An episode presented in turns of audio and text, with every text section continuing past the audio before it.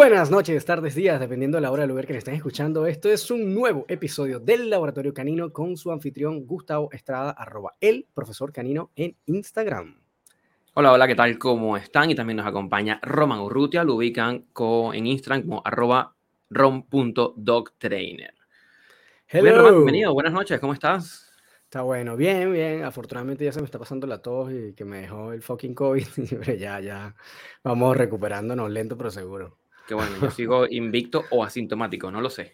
Pero ahí. Ah, uy, qué partida, weón. Me, da mucha rabia no tener el título de invicto ya, me sentí como yo soy estoy, leyenda. Yo estoy por perderlo, yo siento que ya está. pero bueno. Muy bien. Este, oye, hoy tenemos un invitado, un invitadazo, ¿eh? Una eminencia internacional. Este, así que bueno, yo, ustedes seguramente han escuchado, los que han escuchado nuestro episodio nos han oído hablar algo de antrozoología. Eh, Gustavo hizo algunos estudios con eh, estas, estas em, eminencias que están como, son como los proponentes o los exponentes de esta, de esta ciencia, de esta disciplina. Y hoy tuvimos, logramos tener la super fortuna de eh, poder agendar con Marcos Díaz Videla, que es argentino y es uno de los proponentes de esta, de esta nueva ciencia. Y le vamos a dar entonces el pase ya. A Muy bien, antes, un segundito antes porque tenemos que terminar de tender la alfombra roja, Román. Sí, eh, Marcos es profesor en psicología, es especialista en terapia de familia, un tema que me está interesando muchísimo. Se dedica a la antrozoología y se formó como educador canino, pero más bien como un complemento a la terapia familiar. Es autor de un libro que lo hemos recomendado en varias ocasiones en el podcast, inclusive en, el capítulo de recomendaciones está como una de las primeras, que es el libro de Antrozoología y la relación humano-perro. Eh, que está pero a uno para entender la antrozoología, así como es investigador y publica diversos artículos académicos sobre el vínculo humano-animal. Así que, Marcos, para nosotros es un enorme placer tenerte con nosotros. Bienvenido. Gracias. Muchas gracias, gracias por la presentación. Me dio un poco hasta de calor y todo. y bueno, y que tampoco es que esté haciendo mucho calor por estos lados, ¿no? en Argentina igual está medio frío, ¿no? Acá está medio fresquito, 13 grados tenemos. Ah, ya. Tú estás ubicado en Buenos Aires, Marcos. Yo estoy en Buenos Aires, en la capital, en un barrio que se llama Palermo, que es un barrio ah, que tiene unas zonas un poco turísticas y que está lleno, lleno de perros. Es un barrio muy, muy canino. Sí, que eran las cosas, bueno, en esto, hace el año pasado viajé a Buenos Aires y le decía a Gustavo, incluso le, hasta le mandaba videos, decía, wow, no entiendo qué pasa en esta ciudad, que además es fantástica Buenos Aires, pero decía, hay un fenómeno aquí, a diferencia de Santiago, que todos los perros se portan bien. Tú no ves perros ladrando, perros reactivos así loco. o sea, es que tú vienes a Santiago una semana y te vas a encontrar tres por cada cuadra que camines. Entonces, eh, como que yo decía, bueno, no entiendo, ¿qué pasa aquí? Hay algo, no sé qué toman los perros en el agua, no sé qué sucede, si es más la presencia de Marco que los ayuda. Pero alguna cosa pasa que los perros son como distintos, el comportamiento es como diferente. Este, pero bueno, Puede ser un tema muy interesante para, para, estudiar, ¿no? Como una evaluación conductual, comparar qué tan bien se portan los perros de distintas ciudades, ¿no? Hacer el ranking de los perros mejor bueno, ¿eh? Sí, algo así como lo que hizo estaría bueno porque, en México. Claro, pero estaría bueno porque abre espacio a, oye, pero ¿por qué? Y poder construir en, en, en, miras a una mayor como tenencia de perro como responsable. Eso es lo que me surgía en la cabeza, como que yo decía como, pero ¿por qué? ¿cuál es la diferencia? Me no entiendo por qué. Este, pero bueno, estaría bueno sin medirlo ahí, a ver, entender, tratar de evaluarlo, a ver qué onda. Eh, bien, Marco, para iniciar, Marcos, para iniciar, hay unos marcos que son sin ese. Em, para iniciar, nos gustaría conocer cómo, cómo llegas, porque tú eres psicólogo de formación, ¿sí? Y eres un psicólogo dentro del área de terapia de familia y cómo llega a, a, estas áreas de la antrozoología, de la integración también de las mascotas dentro de la dinámica familiar, porque si no me equivoco, y si me equivoco tú me corriges, no ubico autores de terapia de familia que hablen de las mascotas como miembro de familia. No. No, exactamente. ¿Cómo fue ese trayecto? Bueno, yo, como muchos de, los que seguramente están escuchando el podcast, me crié con muchos perros y siempre quise mucho a mis perros y había cosas que no entendían de nuestra, tradición cultural, como que no la entendía. Fui a un colegio católico con, con toda esta tradición filosófica judeocristiana, ¿no? De cómo entender a los humanos y al resto de la creación. Y a mí nunca me cerró mucho eso, pero bueno, era la única este, enseñanza que yo había recibido de eso. Después me formé como psicólogo. Durante toda mi carrera de grado no hubo nunca mención a animales de compañía. Más que como por ahí algo para, no sé, que algo como infantil inclusive, ¿no? A los niños les gustan los animalitos. No mucho más que eso. Y es un tema que a mí siempre me quedó latente, siempre me había quedado de costado. Después me formé como terapeuta familiar, empecé a ejercer como terapeuta familiar y ahí empecé a hacer cosas raras que a veces citaba a, los perros de mis pacientes. Básicamente, yo decía, si yo hago terapia familiar y bueno, y trabajo con todos los miembros de la familia y ellos me dicen que su perro es un miembro de la familia, yo debería convocarlo. Pero lo cierto, como decías, Gustavo, es que yo no tenía ninguna formación para hacer eso, sino que era algo más intuitivo. En algún momento volví a hacer otro posgrado de, terapia familiar y ahí me, ofrecieron una beca porque yo ponía un poco esta idea de investigar a los animales y me dieron una beca para hacer el doctorado y lo hice investigando un poco esto, ¿no? ¿Cuál es el rol de los animales dentro de la familia? Es una cuestión accesoria, los podemos sacar y la familia sigue funcionando exactamente igual, o son agentes activos que influyen en la dinámica familiar, en el equilibrio que esa familia tiene. Eso está súper interesante. Es como ¿Y en quién, hablando. en quién, en ese momento, como en quién te apoyas de teóricos para darle un giro a esto? Muy curiosamente, dentro de la psicología le contamos a la gente hay muchas corrientes. ¿no? Entonces tenés lo freudiano, que es una escuela psicodinámica bastante tradicionalista, con sus subvertientes, que tenés los lacanianos, los kleinianos, los... hay una escuela que se llama sistémica. ¿Qué quiere decir? Que piensan los fenómenos como sistemas.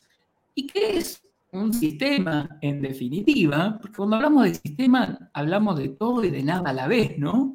¿Qué es un sistema? Bueno, un sistema proviene, es una, digamos, un concepto abstracto que proviene de una teoría más ligada con la matemática, con la lógica, con distintos, este, con la información, pero que no está hablando de ningún contenido en sí mismo.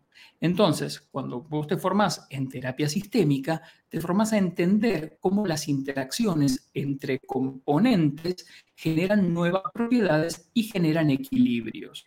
Esos componentes, vos los entendés en términos abstractos, pero en definitiva vos estás hablando de personas.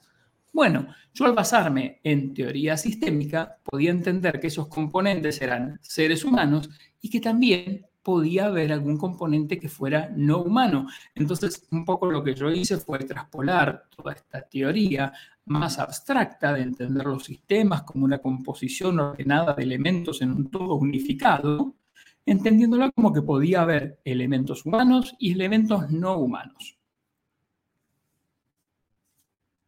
Esa fue un poco la idea, Gustavo. Obviamente que hay genios de la antrozoología este, del mundo angloparlante sobre todo, que yo lo sigo un montón, pero en mi trabajo puntualmente con familias multiespecies lo que hice fue traspolar la, teoría sistémica.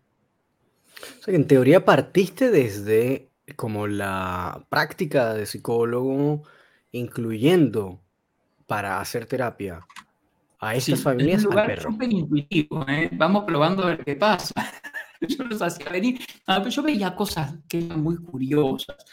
Por ejemplo, una madre que tenía muchas dificultades para ponerle límites a su hijo adolescente. El hijo era muy rebelde y ella no podía ponerle límites.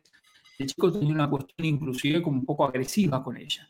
Y me contaba que tenía un perro, un beagle, que era obeso, porque ella no le podía dejar de dar comida cuando él le pedía, y al mismo tiempo no lo sacaba a pasear, porque cuando lo sacaba, el perro no quería volver y ella no lo podía hacer volver. ¿no? Una de las dificultades para poner límites en la crianza, tanto con, con, el hijo humano como con su perro.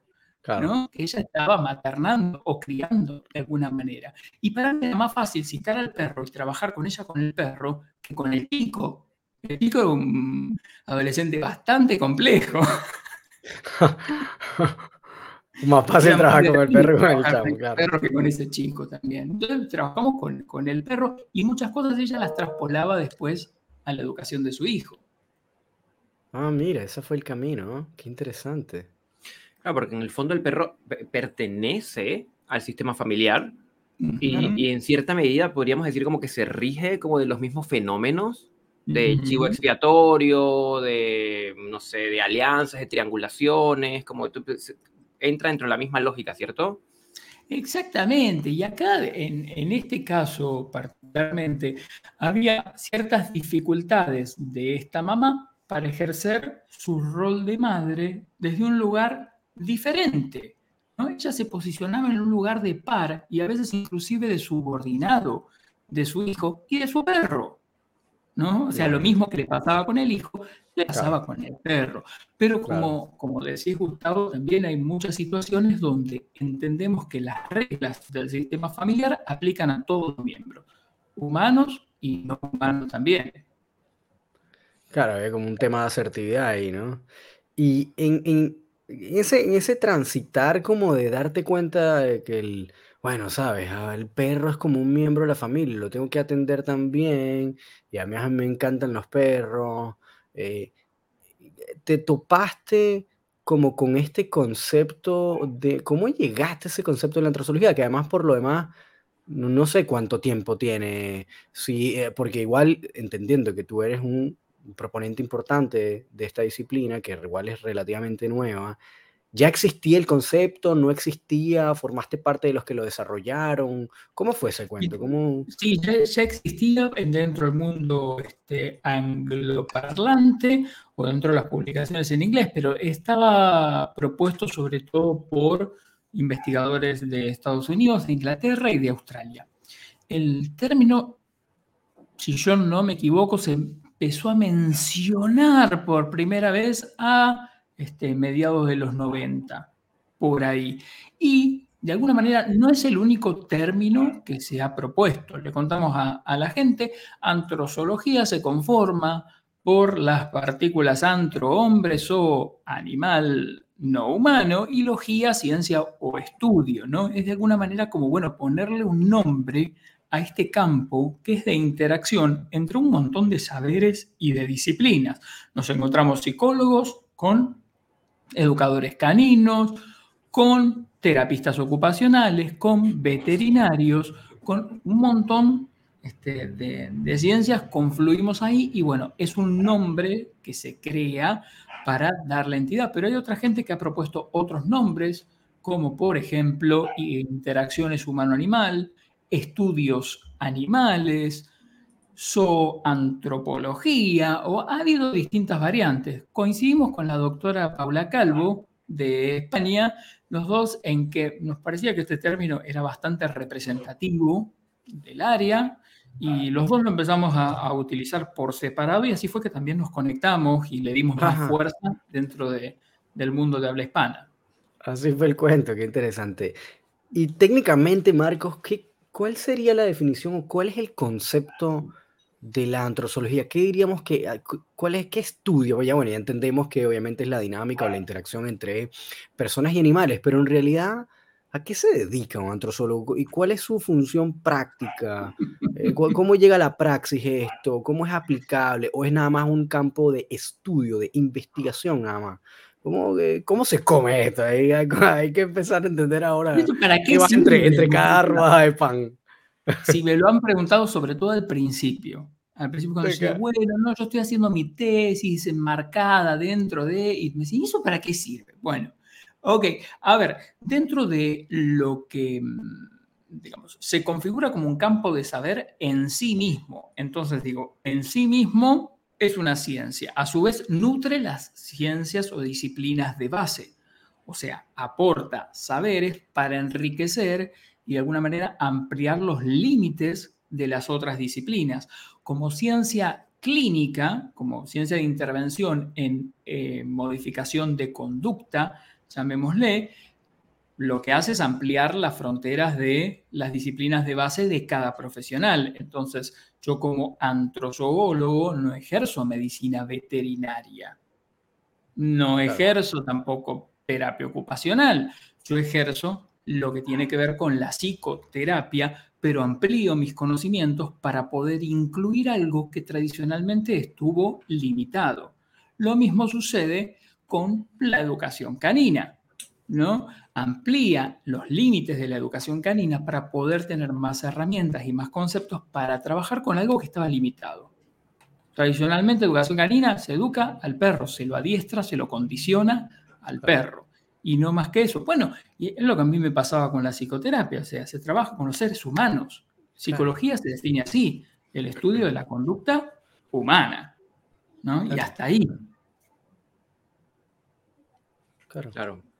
Ahí, y, en ese caso, o sea, por lo que entiendo, entonces, eh, es como una ciencia amplificadora de la que sea base. ¿Entiendes? Sería más o menos como esa la función, es decir, es una ciencia que puesta sobre otra de base va a amplificar la óptica de esa ciencia de base. Entonces, si eres veterinario y entonces encima le pones una capa de antrozoología, entonces esto va a ampliar eh, las, habilidades y las capacidades de ese veterinario o, o el profesional de base que tenga entonces esa, esa capa. Sí, en lo que tiene que ver con intervención clínica, sí, porque además digo, la antrozoología no está reglamentada, ni regulada, ni se configura como una carrera en sí misma.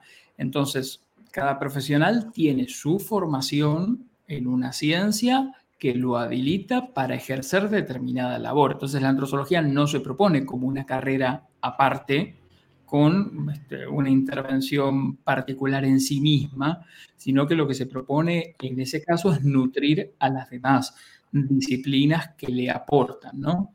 Le aportan para construir en ese campo de interacción y a su vez, bueno, las nutre. Pero después como campo de saber, sí, en sí mismo puede ser un campo diferenciado. Muchas veces me he encontrado escribiendo sobre aspectos que tienen que ver con interacciones entre humanos y animales y buscando conocimientos que eran de otras ciencias, por ejemplo, de la filosofía, ¿no? Claro. Cuestiones filosóficas, eso tuve que empezar a investigar, o cuestiones etológicas que tuve que empezar a investigar, porque el campo es complejo, se mezclan ciencias que tradicionalmente no tenían que mezclarse, que estaban separadas. La sociología, por ejemplo. La sociología es el estudio de la interacción entre seres humanos. Pero no puede haber una interacción con un ser que no sea humano, será otra cosa. No es sociología. Claro. claro. Oye, está bueno eso. Está buenísimo eso. Pero claro, ahí entonces, eh, sí, como, como tratando de, de, entender esto, para, bueno, para escuchas que tal vez de repente no vengan de un campo académico, puedan comprender entonces que desde el aspecto como de la investigación, sí, es, efectivamente es una ciencia en sí misma que tiene toda una serie de características que la componen eh, y de una personalidad y un carácter propio, pero eh, desde la aplicación va a asumir como el rol de un amplificador de la carrera de base que esté debajo, de la profesión, la práctica que esté debajo, eh, de base. Mm, en lo que tiene que ver con el área clínica, fundamentalmente sí. Claro. por ahí otras aplicaciones del estilo de, por ejemplo, no sé, mm, potenciar la este, las adopciones de animales de refugios. Entonces se estudia cómo ciertas características de esos animales influyen en la percepción de las personas y eso en definitiva es una aplicación práctica no clínica que no requiere una habilitación. En definitiva hay una regulación.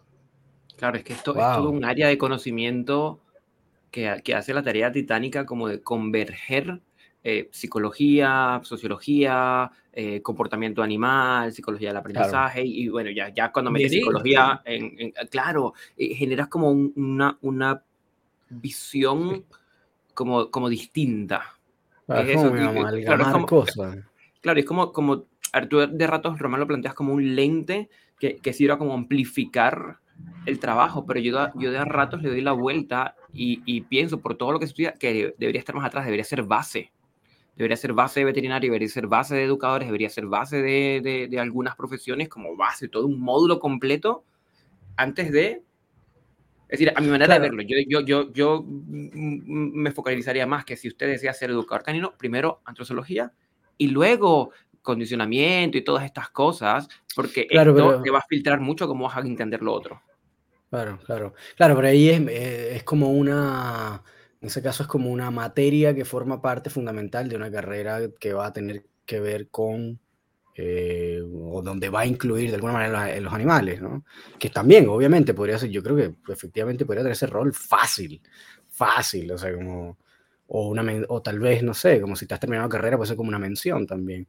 Pero en este, en este momento, Marcos, y aprovechando que estamos ya entrando de una vez en ese tema, como... Eh, una persona tal vez quiere como tener entonces como esas habilidades. Esto es un, ¿cómo, cómo una persona puede adquirir esto? ¿Esto es un diplomado o apuntan para allá o es una, o es una máster o es una especialización de la carrera? Eh, o incluso de repente, como dice Gustavo, quieren más bien como el apuntan tal vez a tenerlo como parte de una materia que podría ser una mención de una carrera universitaria. Eh, ¿En dónde están y, a dónde van? O sea, ¿en qué, cuál, ¿cuál es el punto académicamente para entrar y a dónde les gustaría llevar esto? Bueno, ¿a dónde nos gustaría llevarlo? Hoy tuvimos una reunión eh, de tempranito porque estamos trabajando en crear una asociación iberoamericana de antrozoología, que si eso funciona, estamos viendo los estatutos, si eso funciona, eventualmente en un par de años se convertirá en un colegio. La idea de la asociación y del colegio no tiene que ver con regular la, la práctica en cuanto a qué hacen los demás profesionales. Digo, la idea no es esta visión de colegio que se pone como excluyente y, se pone como elitista. No es esa la idea, sino la idea es, bueno, nuclear profesionales brindar formaciones, certificar otras formaciones, como poder construir en cuanto a calidad. Pero, pues, digamos, en definitiva es un campo abierto para quien quiera meterse y quien quiera este, explorar o desarrollar. Y eso es un poco este, el, el estado actual en el que estamos. ¿no? Tenemos algunas, hay algunas formaciones que están bastante dispersas, de a poco algunas universidades van prestándole un poquito de atención y van dándole algo de lugar, mayormente desde un lugar como de una materia o de una cosa así como de secundaria, pero no importa, se va ganando terreno. Estamos organizando un congreso, yo he organizado un par de congresos argentinos previamente, ahora estamos organizando un congreso a nivel internacional que va a ser en octubre de este año, 1 y 2 de octubre, va a ser 100% este virtual para que puedan acceder este, personas de distintos lugares, pero bueno, quizá el año que viene ya podamos hacer algo este, presencial o mixto, ¿no? Pero la idea en definitiva es construir y construir desde distintas áreas.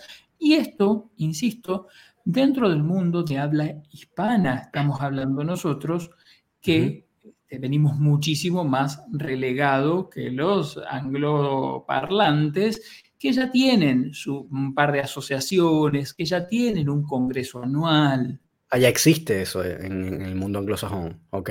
Sí, sí, existe. Hay un par de asociaciones, este, hay varias revistas específicas de antrozoología, revistas académicas, y tienen un congreso anual. Y, en este momento eh, tiene las personas que quieren como entrar en la disciplina o en la ciencia del estudio, ¿Esto tiene una calidad de certificación o de mm, diplomado o, curso? ¿Cómo, eh, eh, ¿Por dónde entran las personas que de repente quisieran eh, conocer o estudiar más allá de leer tal, tal vez algún La formación que, que, ofrezco yo, que es la que ofrecemos conjuntamente con la doctora Paula, Calvo, de momento tiene una certificación que emitimos nosotros desde el Instituto Iberoamericano de Antrozoología, que es un instituto que creamos nosotros para nuclear profesionales. La idea es que esta misma certificación tenga, este, o esta misma formación tenga certificación de la IABC y de la Asociación Iberoamericana de Antrozoología en cuanto logremos terminar de delinearla y crearla. Pero en definitiva se va ganando. Esto es un terreno que se va ganando porque no está hecho, no está construido. Claro, Como todo, como toda ciencia relativamente nueva. Está buenísimo esto. ¿eh? Y en ese sentido, digo, podemos decir, hay investigaciones de antrozoología de hace 40 años. Principios de la década de los 80 fueron las primeras. Están muy bien. Eso sigue siendo una ciencia súper, súper joven. Claro, claro, Que haya un par de investigaciones sueltas que en definitiva estaban enmarcadas dentro de cardiología, como que, digo, a configurarse como una ciencia en sí misma necesita mucho recorrido. Y estamos en eso, en definitiva. Oye, está buenísimo, vale. Y tú sabes que incluso estaba pensando, Gustavo, que recuerdo que cuando, ahora que estamos hablando que, bueno, ¿por dónde va la cosa? ¿Va arriba, va como una, como un, el cupcake que va como la crema del pastel o más bien está en la base, no sé qué? Y recordaba también que la carrera, por ejemplo, de artes liberales, al menos en, Venezuela, em, es una carrera así como que, como que suma un montón de cosas de todos lados y es como que en el fondo como que no, no está por ningún lado en particular, sino que es como una base muy eh, global que estudia muchas cosas, historia, filosofía, eh, política, no sé qué, pero es como que sabes mucho de todo con poca profundidad, pero de muchas cosas. Entonces, el, el, como que la angulación o hacia dónde te vas a perfilar va a venir después, como con, con la especialización. Entonces eres como estudios liberales y después hiciste un posgrado en psicología, entonces como que, ah, bueno, se perfila después. Entonces, como que, ahora que lo pienso, de repente, sí, es como, tienes razón, como de repente puede ser como la base, que tal vez, claro, la antropología que tiene esta como, como esta base como más amplia y después tú puedes entonces darle como una forma. Tres áreas de investigación que particularmente me interesan de la antrozoología pero ¿no investigás intervenciones asistidas con animales? No, yo no investigo esa parte, no es el área al que yo me dedico. Yo me dedico principalmente a tres. Una que tiene que ver con vínculo humano-animal de compañía. Ok. Como una cuestión muy amplia de lo que es la vinculación entre seres humanos y perros sobre todo. Gatos más secundariamente, pero sobre todo con perros. Como vínculos en, cuanto a qué y en cuanto a la tenencia de animales de compañía, cómo nos relacionamos en la vida diaria y demás. Esa es como un, área bastante, bastante amplia. Ahora, después de eso, las otras dos áreas que me interesan a mí son mucho más específicas y tienen que ver también un poco con lo que yo me dedico dentro de la psicología. Por un lado, yo soy este, docente de terapia familiar y me he formado como terapeuta familiar, entonces otra de las áreas que me interesa mucho es la intervención de los animales en dinámicas familiares y en modificación de dinámicas familiares. Sería una cuestión mucho más específica de familias multiespecie en cuanto a conductas. Y después, por otro lado, yo también soy docente de psicopatología, que es un área que me interesa mucho. Entonces también es un área de investigación dentro de la antrozoología que me he dedicado y que me interesa un montón. Entonces, estas tres áreas que yo más me dediqué, una es como un área bastante general, ¿no? Es más inespecífica, es más introductoria. Ahora las otras dos son mucho más ligadas a una cuestión de especialidad. Claro. Claro. Oye, bueno, aquí te voy a hacer dos preguntas. Una que es, te la tengo que hacer obligatoriamente, que ya voy a entrar ahí porque sé que es más larga. Pero me acaba de llamar la atención esto que acabas de decir de psicopatología. Eh, ¿Cómo se.? Porque, bueno, no, sé, esto está súper improvisado. No esperaba que me diera algo como eso, así que está buenísimo. ¿Cómo se liga el tema de la psicopatología en la antrozoología o la vinculación animal, hombre o persona, humano? ¿Cómo, cómo entra ese cuento? Está súper interesante eso, ¿de dónde sale? ¿Cómo vemos ahí eso? ¿Qué, ¿Es como entender la psicopatología del animal o de la persona con respecto a los animales? ¿Qué, qué, qué pasa ahí? A ver, cuéntame. Está muy bien la, la, pregunta. Bueno, yo inicialmente, ¿cómo llegué a eso? Más allá de que yo ya daba clases de psicopatología. Ya, este, está bueno. Porque al estudiar la vinculación, tradicionalmente hubo muchos prejuicios ligados a las personas que tenían animales de compañía. Entonces, tradicionalmente, a los este, amantes de los animales o las personas con vínculos afectivos con sus animales o las personas que les celebraban el cumpleaños a sus animales, se los ha diagnosticado o prejuzgado en términos psicopatológicos. Entonces, cuando empezás a estudiar la vinculación y ves que hay algunas cuestiones que estadísticamente son esperables, como por ejemplo considerar al perro como un hijo en mi ciudad, te lo contestan dos de cada tres tutores responsables. Responsables que los pasean, no mucho más que eso, ¿no? Sí, sí, Entonces, ahí ya no puedes inferir una psicopatología si es algo que hace la mayoría de los tutores. Claro. Bien, entonces como en línea general yo empecé por ahí, como a ver algunas cuestiones de desmitificar toda esta cuestión de patologización del vínculo humano-animal. Pero después, eh, la psicopatología tiene que ver con el estudio de las enfermedades o trastornos mentales de los seres humanos. Claro. Que queda de ese lado, de los seres humanos.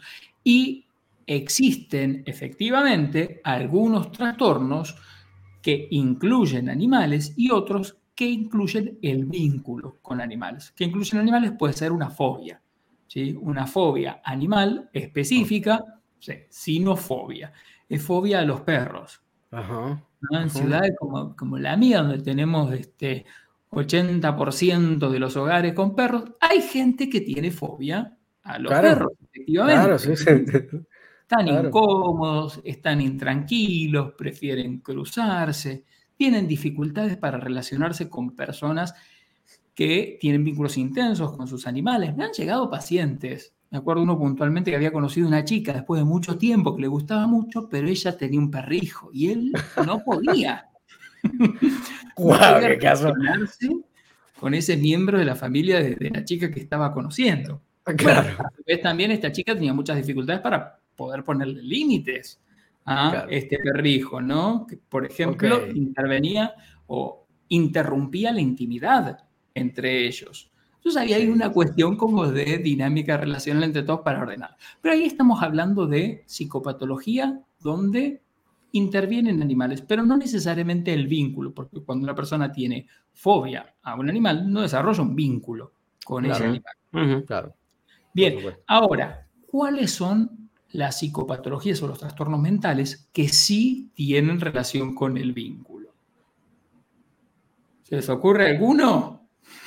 Eh, las patologías que tienen relación con el vínculo. A ver, veamos. Eh, de repente, ¿cómo se llama esto? Como zoofilia.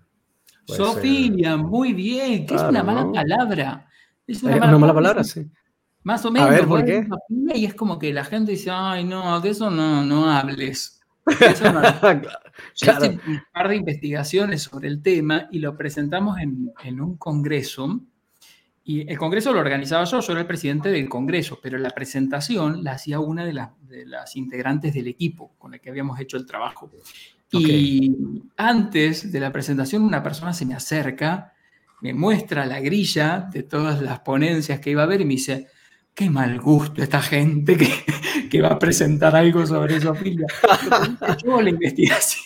ah, era, la tuya. bueno, pero es un tema tabú, es un tema del que no se habla, de que la gente no quiere hablar. Yo inclusive, habiendo hecho investigaciones en, la revista donde este, yo escribía todos los meses, pregunté si algún día podía hablar del tema y me dijeron que no. Eh, editorialmente no querían que se tratara el tema. Tabú ahí, duro. Pero bueno, digamos que ahí sí, definitivamente, en lo que tiene que ver con sofilia, es distinto sofilia y bestialismo. El bestialismo tiene que ver con personas que sienten una atracción sexual hacia los animales y desarrollan prácticas sexuales sin establecer un vínculo afectivo. En el caso de la zoofilia, se da algo muy parecido, que comparte muchos fenómenos con el enamoramiento hacia los animales. Se pueden llegar a tener relaciones este, mm, como monogámicas con ese animal, relaciones perdurables con ese animal, con un único animal, ¿no? Y para sorpresa de muchos, este, la zoofilia no se desarrolla mayoritariamente con animales de granja, sino que se desarrolla mayoritariamente con animales de compañía, sobre todo con perros. Claro, sí. Bueno, es un tema bastante, bastante álgido y es bastante tabú también. Ese es uno de los trastornos que tienen que ver con el vínculo. Otro es el trastorno por acumulación de animales. Mm, mira. Wow, no sé si les tocó alguna vez algún caso, son bravísimos. Son bravísimos. 30, 40 perros adoptados en un mismo lugar, con malas condiciones, sí, lo hemos visto. Sí, sí, sí, sí lo he visto, sí lo he visto. De hecho, tenía una vecina en Venezuela que tenía eso como... Además, pero eran múltiples animales, como 20 perros, 3 gatos, 2 loros, de la casa olía horrible, desastre. Sí sí, además es altamente insalubre para todos los habitantes de esa casa y para el barrio. Muchas veces se detectan los casos justamente por esto, porque es un problema de salud pública. Entonces hay muchas quejas de, los vecinos. Y son casos graves por la cantidad de animales víctimas de esta situación, por el nivel de maltrato al que están sometidos estos animales. Los animales están desnutridos, muchas veces se comen unos a otros. Ah, wow. Llega a haber animales muertos que las personas no remueven. Me estás jodiendo, ¿en serio? No, no solo es todo el piso. Así como el cadáver ahí en el piso. Ah, la puta todo el piso está cubierto de orina y de heces, pero además también puede haber animales muertos y no los remueven. Estas personas, el problema que tienen no está tanto en la cantidad de animales que sobrepasan su capacidad para hacerse cargo, sino en la falta de registro acerca de el malestar y el maltrato al que están sometiendo a esos animales. No lo registran directamente. Román sacó la campera. Román este, se empezó a... ya la cosa se puso ya. a dar calor el tema. Ya, ya la cosa se puso interesante y es que ya dio calor. Oye, este, está bueno ese tema. ¿ah? Y, y, dentro, claro, claro, y aquí, qué interesante, ¿no? Cómo entra la antrozoología desde esa óptica. Está buenísimo eso. ¿Quién interviene? ¿Quién tiene que intervenir en un caso así? Más allá de que, por supuesto, hay una intervención judicial, legal, policial, ¿no? Pero digo, ¿qué profesional tiene que trabajar este caso? ¿Quién está capacitado para trabajarlo? ¿Debería estar el psicólogo o el psicólogo clínico, por ejemplo? Debería haber un psicólogo clínico, sí, pero ¿alcanza? No, no, no, O sea, como que hasta, hasta cierto punto. Ahí es donde todo el, como el conocimiento que brinda la antrozoología también ayuda a, lubricar más como la intervención que se podría hacer. Coño, está buenísimo, ¿sabes? Está buenísimo este peo. Oye, y Vargo, bueno, si me sigo metiendo por este camino, no vamos a terminar nunca y tengo que hacer una pregunta. Zona muy oscura, nos estamos metiendo. no, no, que está. Eh, pero bueno, eso es parte de lo interesante del cuento. O sea, no todo es flores en el mundo, así que igual es un área de interés. Este, pero ahí tengo que hacer una pregunta que es fundamental y que yo sé que todos los que están escuchando este episodio o los que lo van a escuchar o los lo que lo van a escuchar seguramente van a estar y que bueno, pero es la pregunta de oro. Si la antrozoología en parte de su, o buena parte de su saber se dedica a entender y comprender el vínculo entre animal y humano como fenómeno, podríamos hacer una definición de uno, ¿Qué es el vínculo para la óptica de la antrozoología? Dos, ¿cómo se mide el vínculo si es que eso es un concepto? Eh, porque mucha gente, esto lo vemos todos los días en redes sociales, oye, ese vínculo está roto, ese vínculo está enfermo, el vínculo lo partieron, es que tú este, le pegaste un pelotazo sin querer a tu perro, el vínculo se rompió. Ok, ¿cómo lo sabes? No, bueno, porque el perro, no sé, huye o el perro te lanzó a morder. ¿Y eso implica que está vínculo roto? Eh, sí, pero ¿y cómo lo mediste? No, pero el lenguaje corporal, ok, pero ¿hay alguna, pero cómo lo, cómo lo mides, así como numéricamente, cómo, cómo lo haces? Entonces siempre, tanto el, concepto de... En el fondo, a ver, para, tú estás preguntando entre la definición conceptual del vínculo y una definición operacional. O sea, ¿qué es ¿Y cómo lo medimos? ¿Y cómo lo mido? Claro, claro, porque es que siempre está como eso bien, tú sabes, difuso en, ajá, pero ¿qué es el vínculo? Bueno, no, es como esta relación. Yo te, lo defino, Por favor. Sí, eso, la definición y cómo se mide. Y si es que usted... Ahí va. Ajá. Definición. Relación de una dinámica mutuamente beneficiosa entre individuos conocidos entre sí que incluye comportamientos esenciales para la salud y el bienestar de ambos. Ok. Ok. Perfecto. Una relación dinámica quiere decir que es un tipo de relación. Ok. Hay relaciones que no son mutuamente beneficiosas, por ejemplo. Okay. Y en este caso tiene que ser una serie de interacciones entre dos individuos conocidos entre sí. En el caso de un vínculo, es dinámica porque puede ir cambiando en el tiempo, es mutuamente beneficiosa, es decir, ambos individuos obtienen más beneficios que costos. Ok. Aunque pueda haber costos en el medio, ojo. sí, sí, porque toda relación incluye costos. Perfecto, perfecto. Pero los beneficios lo superan. Son más, claro. Ok. Y a esto le agregamos además que hay una consideración sobre el bienestar del otro. Es decir, no simplemente interactúa y el otro obtiene beneficios, sino que me preocupo por el bienestar del otro, me interesa el bienestar del otro. Ok, y en ese caso, ahora que estás, bueno, después vamos a entrar en el tema de la medición, pero ahora que tocaste ese punto, si tú decimos, me interesa el bienestar del otro, esto implica que es, es unidireccional, porque ¿cómo sabemos si al perro le interesa mi bienestar? Esto también tendría que tener otra manera de medirlo, me imagino. Eh, en este caso se contempla que sea ese interés del bienestar mutuo, ¿es bidireccional, es decir, perro humano y humano perro, o es solamente humano perro? Cuando hablamos de relación y cuando hablamos de vínculo, estamos hablando de conceptos que son bidireccionales. Okay, Si yo digo una relación es una secuencia interactiva entre dos individuos que se conocen, los dos individuos se tienen que conocer y en alguna medida predecir un poco la conducta del otro, coordinar un poco su conducta con la conducta del otro, bidireccionalmente. Cuando hablamos de vínculo, lo mismo, tiene que ser bidireccional. Es decir, yo voy a desarrollar algunos comportamientos que van a ser al bienestar de ese animal no humano y ese animal no humano va a desarrollar algunos comportamientos que van a dar cuenta de que en alguna medida y de alguna forma va a considerar mi bienestar. ¿Cómo es esto? ¿Cómo puede ser? Bueno, de distintas maneras ¿sí? podemos este, considerarlo. En algún punto, cada uno cuando considera si tiene un vínculo con un otro, lo hace desde su propia perspectiva. Entonces, en algún punto, cuando la gente dice que tiene un vínculo con sus animales, bueno, está un poco sesgada a su propia mirada de la, Percepción. del vínculo, que es un poco antropocéntrica, ¿no? La miramos del lugar este, humano. Pero si yo veo que cuando yo me siento enfermo, uno de mis animales se acuesta al lado mío si yo veo que este, frente a alguna situación que me asusta y que es amenazante en la vía pública, uno de mis animales se interpone y empieza a ladrar, Digo, yo entiendo que ese animal está desplegando algunas conductas en pos de mi bienestar.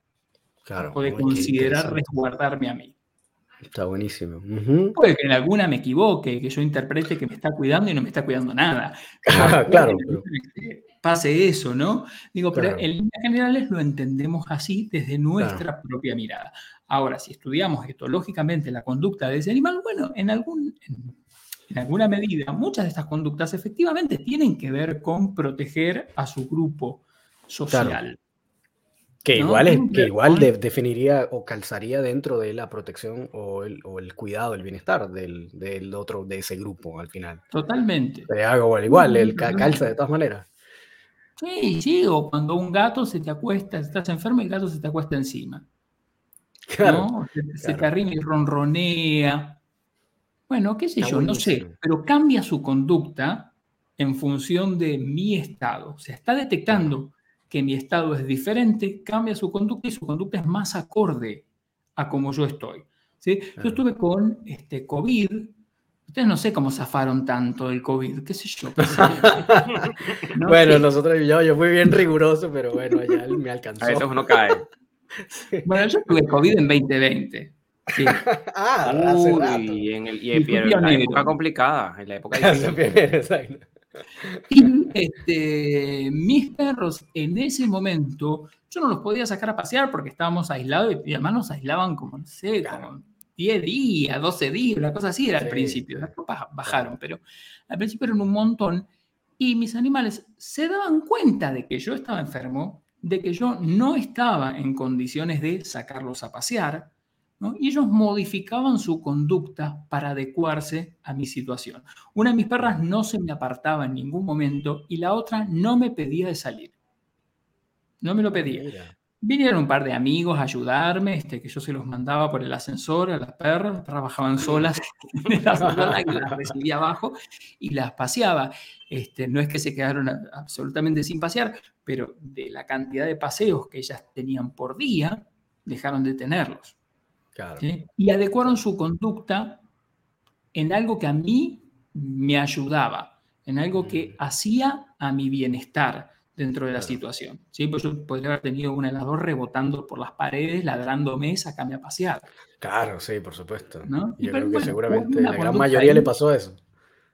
Bueno, a muchos, a muchos sí, pero otra gente este, comentaba algo de esto, ¿no? Cómo los animales registraban que algo diferente pasaba y adecuaban su conducta y se coordinaban con sus tutores. Bien, en eso damos cuenta de que hay un, hay un registro de mi estado desde la perspectiva del animal. Claro, claro. Hay una modificación de conducta que es más funcional, que está más coordinada, que me ayuda a mí dentro de la situación. Mm, está bueno. Y en ese caso entonces, bueno, para como ir eh, pasando a la otra importante, bien, si entendemos entonces ese concepto, esa definición de vínculo, ¿cómo sabemos, primero, cuando hay efectivamente un vínculo? ¿Cómo lo medimos efectivamente? Que, ¿Cómo medimos para poder saber si efectivamente hay un vínculo? Y si existe entonces este término o de repente esta óptica de que hay un vínculo sano o no sano, o hay un buen vínculo o un, no sé si existe un término como mal vínculo, puede que no tenga sentido. Un vínculo enfermo, me parece que Claro, sí. Bueno, pero ¿qué si estamos diciendo que ya de por sí el vínculo es bienestar? Significa que no puede haber un mal vínculo, simplemente no hay vínculos, me imagino. Eh, bueno, podríamos, podríamos cuestionar un poco ahí. Sí. Hay, una pregunta como, como pregunta como doble direccional, como cómo se mide el, vínculo eh, en la dirección humano-perro, que creo que puede ser un poco más sencillo, pero ¿cómo es al revés? ¿Cómo se mide la vinculación perro-humano? Uf, buenísimo, claro, que, hay, que es el otro. Bueno, vamos por partes. Como dijimos, este, los vínculos son dinámicos, es decir, que pueden ir cambiando en el tiempo, en algún momento hay más vínculo, en algún momento hay menos vínculo, en algún momento puede haber simplemente una relación y en algún momento incluso se puede volver una relación que sea patológica o que implique sufrimiento para sus participantes. Podemos pensar eso, que puede ir moviéndose en intensidad y en cualidad. Cuando nosotros vamos a medir el vínculo, tenemos distintas vías para hacerlo. Tradicionalmente, la medida más común de todas es hacerlo desde la perspectiva del tutor a través de escalas, es decir, de una serie de afirmaciones que se supone que operacionalizan o muestran cómo se ve un vínculo. Entonces la persona completa una escala donde le da un puntaje y ese puntaje da cuenta de la intensidad vincular. Hay muchísimas escalas, muchas de las cuales no están basadas en una teoría clara.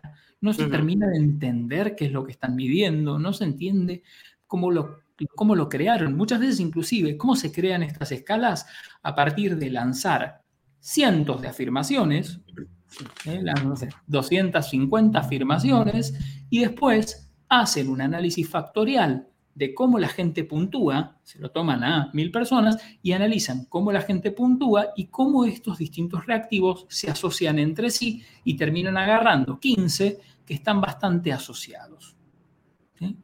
Y después de ahí definen lo que es vínculo considerando los reactivos que le dieron resultado positivo.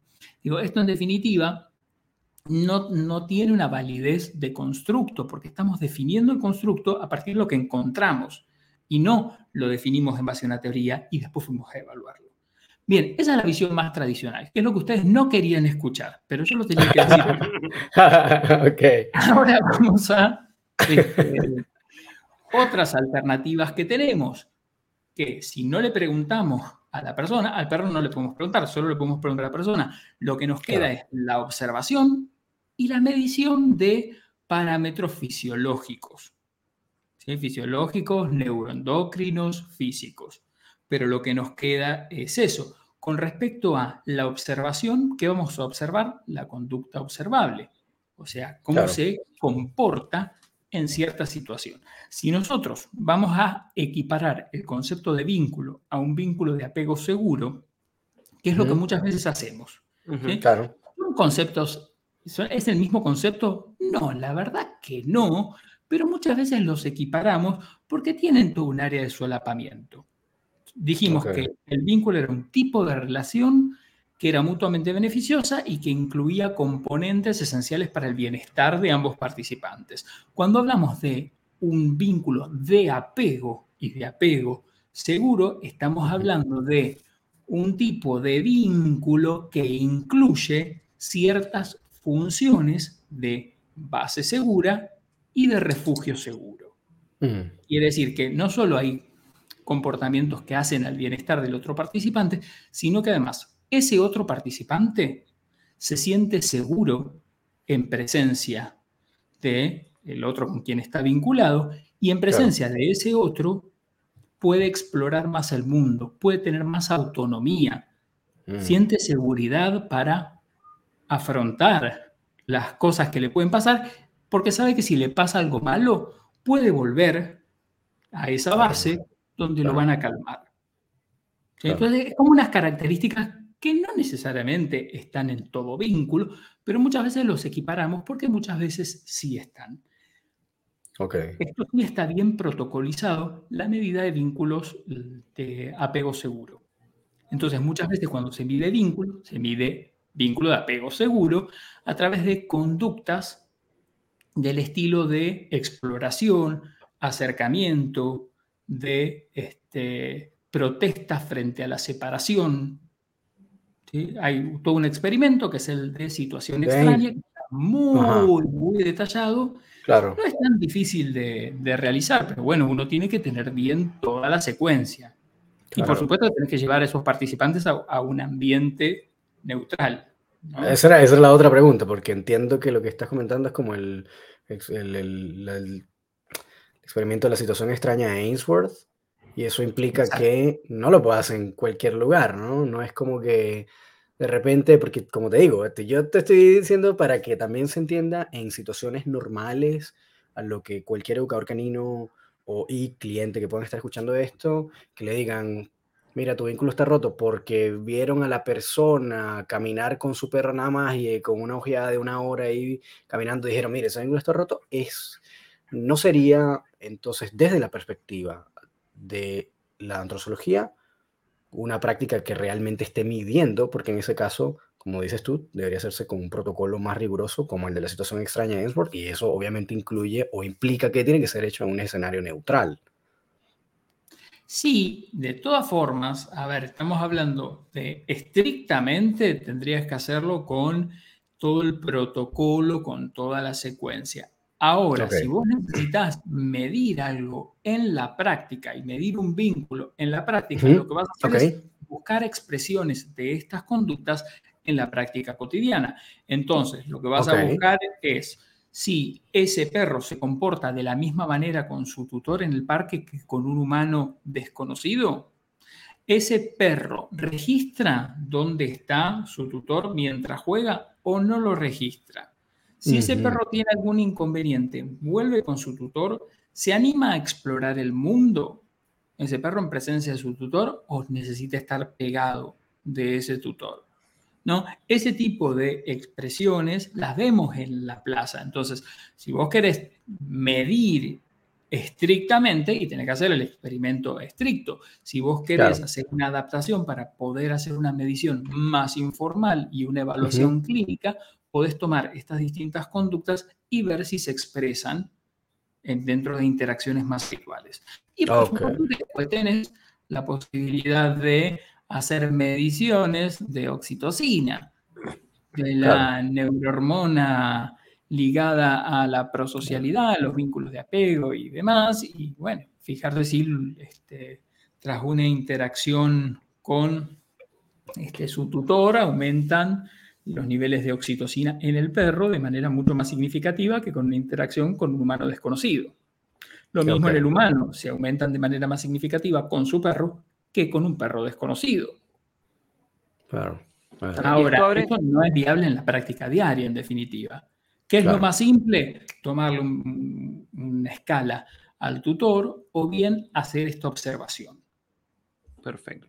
Y mm, este estilo de apego en perros, o sea, cómo el perro se vincula con el tutor, em, esto depende, en, ¿cómo lo planteo? Como que depende del tutor. Es decir, si uno pudiera trabajar con el tutor para que el tutor haga cambios en su forma de vincularse, eso traería como en retroacción que el perro cambie la forma de vincularse con el tutor a su vez y quizás lo vea más como base segura y refugio seguro. El factor que va a ser más determinante ahí en definitiva o el que tiene más posibilidad de influir va a ser el tutor.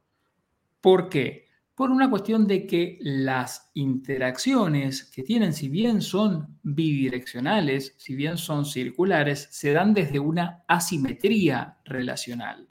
Es decir, el tutor y su perro no, no tienen posiciones simétricas. Quien tiene manejo de los recursos es el tutor. Quien decide por la seguridad de ambos es el tutor, es el adulto responsable a cargo y lo mismo sucede con un niño. Es decir, cuando nosotros trabajamos en psicoterapia con niños que tienen un... Vamos a pensar niños adoptados y que esto podemos hacer un montón de paralelismos con perros adoptados que fueron sometidos a situaciones de maltrato.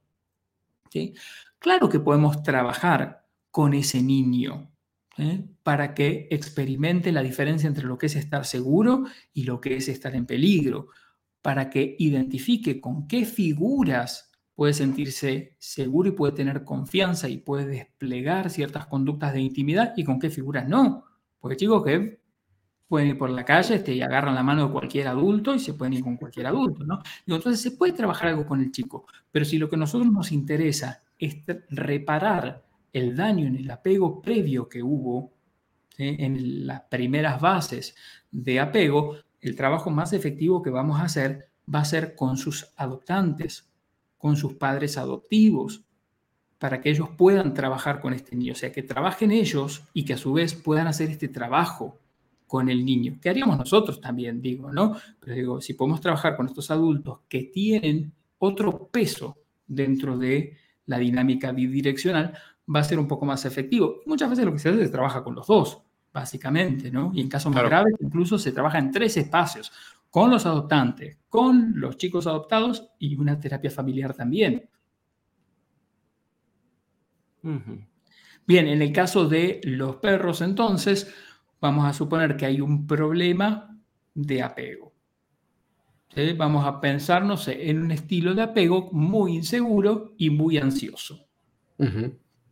Ok, ¿vamos a trabajar con el perro? Sí, pero necesariamente tenemos que trabajar con ese tutor. Y gran parte del trabajo sobre el perro lo va a hacer el tutor. Claro, claro. Porque vos vas a estar una hora ahí con ese perro. El tutor va a estar todo el resto de la vida. Con ese perro. Está buenísimo esto. porque el foco, el, foco de la intervención apoyado desde la antrozoología va en un porcentaje bastante alto en el tutor. Sí, algunos le han cuestionado un poco a la antrozoología ser una ciencia un poco antropocéntrica, ¿no? Como que tiene un sesgo a mirar el vínculo o a mirar las relaciones humano-no humano desde la perspectiva humana. Y efectivamente algo de esto hay, ¿sí?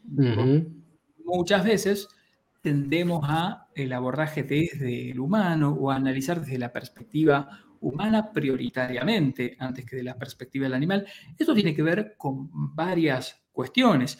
En principio, si el antrozoólogo con el que estamos trabajando, al que le estamos este, preguntando, tiene una formación humanística, proviene de ciencias humanas, y ya de por sí va a tener un sesgo. O sea, yo ya de por sí lo tengo. Claro, claro, claro, Al margen de eso también, lo que vemos es que en algunas situaciones el peso relativo dentro del el vínculo es distinto. Por esto que decíamos, porque la relación es complementaria y es asimétrica. Entonces ambos participantes intervienen. Claro que sí, pero quien maneja los recursos, quien decide, quien te convoca para trabajar y quien te puede poner el límite a tu trabajo y echarte, es el humano dentro de la situación. Claro, Entonces, bueno, sí, podemos reconocer que en alguna medida hay un sesgo hacia la perspectiva humana. En parte es un poco inevitable y en parte está un mm. poco justificado. También es un poco inevitable porque somos seres humanos. Claro, ¿no? si hubiera este, perros antrozoólogos, seguramente estarían un poco más sesgados hacia la Claro, y es, que, y es que no, pero de, todas maneras, si uno piensa en, en, la ecuación Eh, y el ejemplo que tú pones con niños en terapias de familia, por ejemplo, eh, es así, o sea, el, foco necesariamente tiene que estar en aquel, en la simetría de la relación, aquel que tiene como, vamos a decir, como más poder de hacer cambios. Sí, y es por eso como, como lo, que, lo que se le critica a estos modelos, no sé, quizás como psicoanalísticos, kleinianos, donde el trabajo era con el niño, y el niño de tres años, y el niño de tres años, pero regresaba a su casa con los papás que no hicieron cambios en la dinámica, entonces ahí no iba a haber demasiado movimiento. sí, yo creo que, que, que, e, e, es muy curioso porque se le puede como señalar de antropocéntrico a la antrozoología, pero en, en el fondo, como que en el fondo no lo es como que contempla tanto al perro, es como, es lo que no es opuesto, que no es, no es ni perrocentrista ni antropocentrista, sería, no sé, la línea media, no sé qué nombre se le podría poner, como... Claro. Sí, estás como en la in puede, estar, puede estar equilibrado y en algún punto a veces incluso está justificado tener un sesgo o este, tender hacia una de las posturas. Puede estar justificado por la situación, estamos este, trabajando en una situación, como decíamos antes, de un caso de este, trastorno por acumulación de animales, y bueno, vamos primero a sacarle los animales a esa persona. ¿Por qué? Porque vamos a ponernos en la mm, posición o del lado de los animales en contra de los intereses o la visión de esa persona, que esa persona te dice, no, son mis perros, por favor no me los saques, si me los sacas me muero. No, pero vamos acá pues se están muriendo. Para, Después vemos si te devuelven alguno. No digo, y ahí estamos tomando una posición inclinada hacia el lado de los animales. Los animales están con parásitos, los animales están desnutridos, entonces no interesa. La persona dice, yo me comprometo a, no interesa. ¿Sí? Vamos a intervenir del lado de los animales primero. ¿No? Entonces, bueno, digo, a veces también este movimiento de tomar una perspectiva más que la otra puede ser intencional y puede ser responder a algo funcional, ¿no? Claro. Eh, y bueno, ahí está. Igual mm, hay mil preguntas que podríamos estar haciendo también. Este, aquí me surgieron un montón más. tiempo, me parece. Sí, pero la cosa es que ya, sí, ya estamos, a, ya estamos a, la hora que era muy más o menos eh, lo que habíamos pautado. Así que eh, yo creo que, Marco, vamos a buscar eh, la posibilidad en algún momento de de repente traerte de nuevo, si es posible, a un segundo episodio, porque aquí yo creo que se quedan un montón de preguntas en el aire, pero no queremos quitarte mucho más tiempo. Sabemos que tienes cosas por hacer. no, queremos, me, comprometo que, que, vuelvo. Ustedes me... júntenme, algunas así como preguntas bien bravas, no sé, que, que los oyentes del podcast manden algunas así como que sean Jodidas, jodidas, ¿eh? Vamos a ir. Está buenísimo. Perfecto. Perfecto, y vamos, vamos a responder, me parece muy bien. igual yo creo que cubrimos lo que era como necesario, casi como base, eh, eh, comunicar, que la gente entendiera de qué va esto, cómo se hace, cómo se come, qué es lo que, cómo, qué, qué es, etcétera. Y está muy interesante y creo que hay múltiples variantes por donde se puede ir y llegar y está, es un aporte fantástico. Eh, Marco, para las personas que te están escuchando, ¿dónde te pueden eh, ubicar? ¿Dónde y cómo te pueden, ubicar? ¿Dónde pueden ir de repente si quieren empezar a estudiar, formarse o profundizar o investigar? ¿A dónde pueden ir y cómo te pueden contactar, etcétera?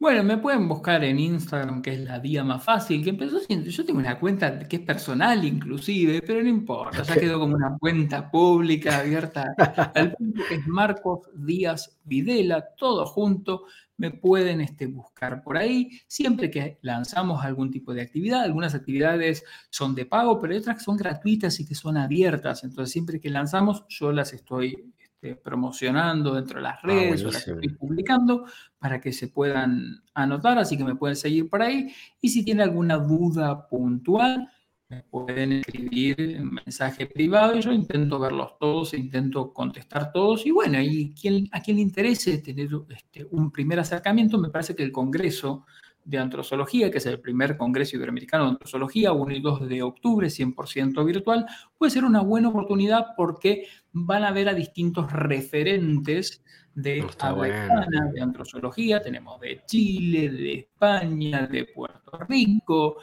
este, que van a estar participando, bueno, van a poder ver un poco las especialidades de cada uno o a qué se dedica más puntualmente cada uno. Perfecto, está fantástico. Em, si personas quisieran estudiar, ¿a, dónde irían? ¿Escribirte directamente a ti también? Sí, me pueden escribir directamente. Desde el instituto tenemos actualmente una formación que está dirigida a profesionales del sector canino y para fin de año vamos a lanzar la primera formación dirigida a profesionales del sector humano. Maravilloso más allá de hablar de antrozoología o tratar temáticas de vinculación, bueno, los profesionales del sector humano necesitan algunos contenidos y algunos conocimientos más del plano etológico veterinario. Así que esa formación está más orientada a hacer hincapié en estas cuestiones y la de profesionales del sector canino está un poco más orientada a ampliar hacia las ciencias humanas. Buenísimo. Maravilloso. Maravilloso. Marcos, muchísimas gracias por eh, habernos entregado este, esta hora de tu tiempo, que sabemos que es una agenda apretada. Muchísimas gracias eh, y esperamos pues, tener. Sí, esperamos verte en una próxima oportunidad. Vamos a hacer ese compilado de preguntas directo al grano, ahí, donde, las papas, donde las papas queman. Y ahí vemos cómo, cómo nos va. y a mí me gusta, que sea polémico. A mí me gusta que sea polémico, que haga un porque eso es lo que en definitiva nos mueve a todos, nos hace pensar, nos rompe los esquemas y todos podemos intercambiar visiones diferentes y construir.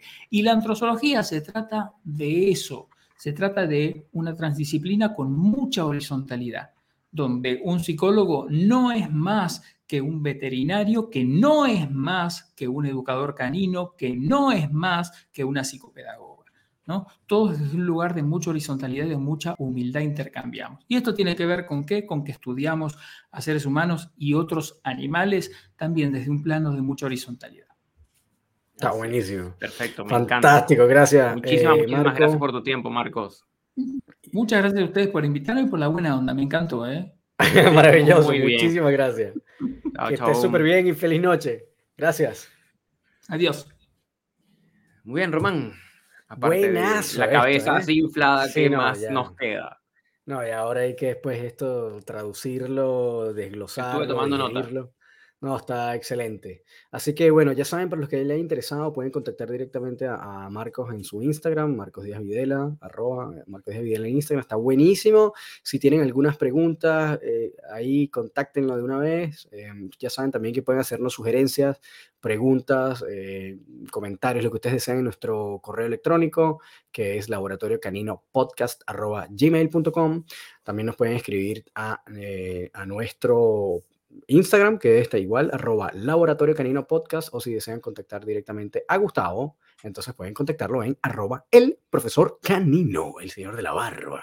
Por ahí creo que nos consiguen más rápido que por los otros y si desean contactar a mi compañero de preguntas interesantes, mejor conocido como Román Urrutia, lo ubican en Instagram como arroba rom.dogtrainer. Que estén súper, súper bien, manténganse sanos y felices nos vemos en una próxima sus perros a pasear. Con, correa. Con correa, por favor, no saquen a sus perros sin correa. Nos vemos en el próximo episodio. Estén muy, muy, muy bien. Cuídense. Chao.